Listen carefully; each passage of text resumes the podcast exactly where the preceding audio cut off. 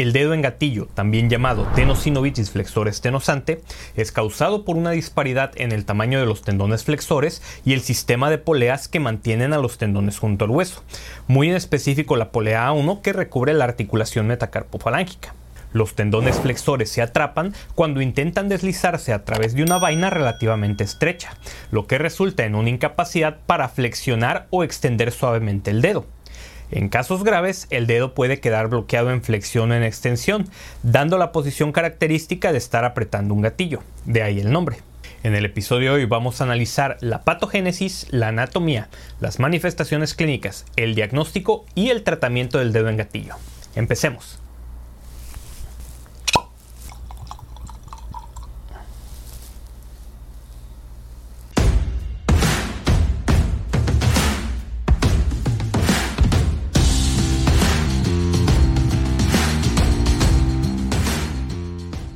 El dedo en gatillo es una de las causas más comunes de dolor en la mano en adultos.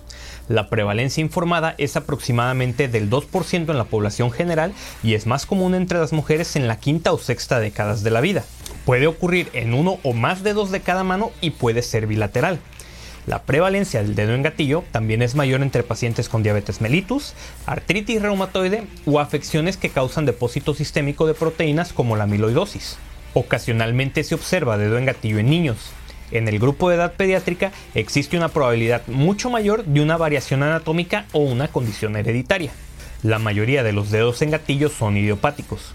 Los síntomas suelen comenzar de forma espontánea sin antecedentes de traumatismo o cambios en el nivel de actividad.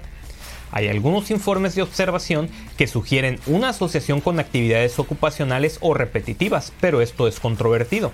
El principal cambio histopatológico es la metaplasia fibrocartilaginosa de la capa ligamentosa de la vaina del tendón en la primera polea anular o polea 1, con una reducción secundaria en el área de la sección transversal del canal fibroóseo. El deterioro funcional en la flexión y extensión de los dedos es principalmente el resultado de un pinzamiento mecánico que conduce al atrapamiento del tendón. Recordemos que la flexión de los dedos está controlada por los músculos flexor superficial de los dedos y flexor profundo de los dedos. Los dos tendones de estos músculos corren en pares a lo largo de la palma. El tendón del flexor superficial de los dedos se inserta en la diáfisis volar de la falange media de los cuatro dedos. Esto permite la flexión de la articulación interfalángica proximal. El flexor profundo de los dedos pasa distalmente a través de una hendidura en el tendón superficial para insertarse en la base de la falange distal de los cuatro dedos. El flexor profundo de los dedos es responsable de la flexión de la articulación interfalángica distal. El sistema flexor digital está formado por tejidos membranosos y retinaculares. Los tejidos membranosos incluyen los tendones, mientras que la porción retinacular de la vaina consta de tejidos cruciformes, anulares y transversales que se superponen a los tejidos membranosos. Estos tejidos retinaculares facilitan el deslizamiento suave de los tendones y forman un sistema de poleas que permite la flexión eficaz de los dedos sin desplazamiento de los tendones. El sistema de poleas retinaculares está compuesto por la polea de la aponeurosis palmar, cinco poleas anulares o poleas A y tres poleas cruciformes o C. La polea de la poneurosis palmar consta de bandas fasciculares transversas que surgen de la poneurosis palmar y que se insertan en el ligamento metacarpiano transverso profundo. Esta polea participa menos directamente en la flexión de los dedos que las poleas anular y cruciforme. Las poleas anulares son más grandes y están ubicadas sobre y entre las articulaciones de los dedos. La polea 1 surge de la placa palmar y de la porción proximal de la falange proximal y se superpone a la vaina membranosa al nivel de la articulación metacarpofalángica. Como ya lo mencionamos, es en esta polea que se ocasiona el dedo del gatillo. La polea A2 consta de fibras oblicuas que se superponen a las fibras anulares y está ubicada al nivel de la falange proximal. La polea A3 se superpone a la articulación interfalángica proximal. La polea 4 también consta de fibras oblicuas que se superponen a las fibras anulares y está ubicada en la falange media y la polea A5 está situada justo proximal a la articulación interfalángica distal y justo proximal a la terminación de la vaina flexora. Las poleas cruciformes son delgadas y estrechas y están ubicadas cerca de las articulaciones de los dedos. Pueden adaptarse a la flexión más fácilmente que las poleas anulares que son más grandes. La polea C1 se encuentra distal a la polea A2 y justo proximal a la articulación interfalángica proximal. La polea C2 se encuentra entre las poleas A3 y A4 y justo distal a la articulación interfalángica proximal. Y la polea C3 se encuentra distal a la polea 4 y proximal a la articulación interfalángica distal. Los pacientes con dedo en gatillo inicialmente describen chasquidos, atrapamientos o bloqueos indoloros de uno o más dedos durante la flexión del dedo afectado. Esto a menudo progresa a episodios dolorosos en los que el paciente tiene dificultad para extender espontáneamente los dedos afectados. El dolor se localiza sobre la cara volar de la articulación metacarpofalángica y se irradia hacia la palma o hacia el dedo distal. El paciente puede frotar el tendón de la palma o demostrar el fenómeno de engatillamiento al describir la afección. Algunos pacientes se despiertan con el dedo engatillado en la palma, con un desbloqueo gradual a medida que avanza el día. En casos más graves, el dedo puede quedar bloqueado en flexión, lo que requiere una manipulación pasiva del dedo para extenderlo, lo que puede ser doloroso. La renuencia a flexionar y extender completamente el dedo debido al dolor o al bloqueo puede eventualmente conducir a una contractura secundaria en la articulación interfalángica proximal.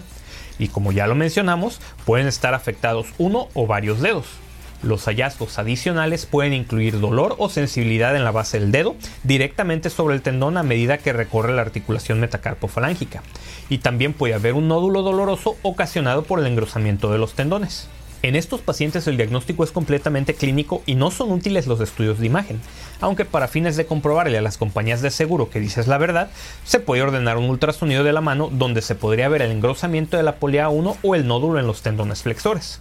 Los objetivos del tratamiento del dedo en gatillo son aliviar el dolor y permitir un movimiento más suave del dedo con flexión y extensión.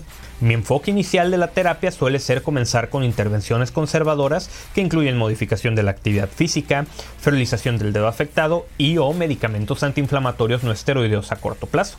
También se puede ofrecer una inyección local de glucocorticoides a pacientes cuyos síntomas no se han resuelto con un tratamiento no invasivo inicial o lo ofrezco como primera línea de tratamiento en los pacientes con afectación de múltiples dedos.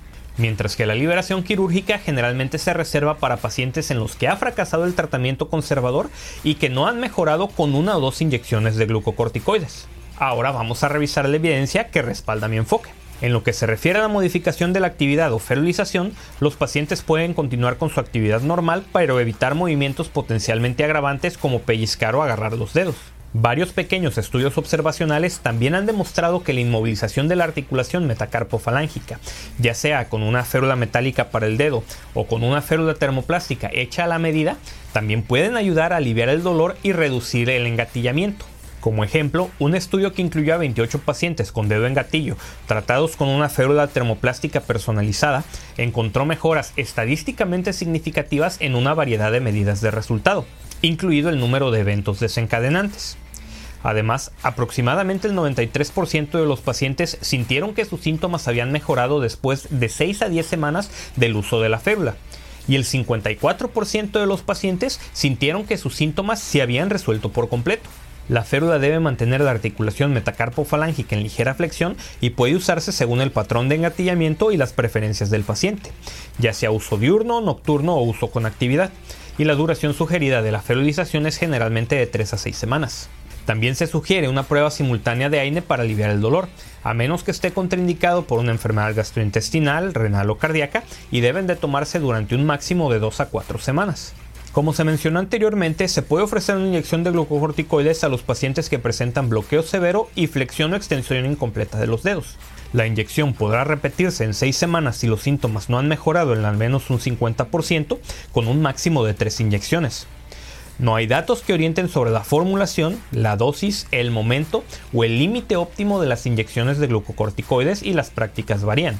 Sin embargo, la gran mayoría de los pacientes experimentan una mejora significativa con una sola inyección.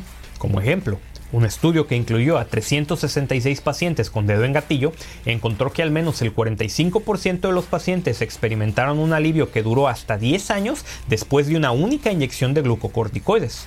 Además, una revisión sistemática que incluyó dos ensayos aleatorizados de mala calidad metodológica encontró que la inyección de glucocorticoides fue más eficaz para el alivio de los síntomas que la inyección de lidocaína sola después de cuatro semanas. Otro ensayo asignó al azar a 50 pacientes con dedo en gatillo para recibir una inyección local de glucocorticoides o placebo y encontró que los pacientes que recibieron una inyección de glucocorticoides tuvieron una mejoría significativamente mayor en el dolor y una reducción en el engatillamiento. que persistió durante el periodo de seguimiento de 12 meses.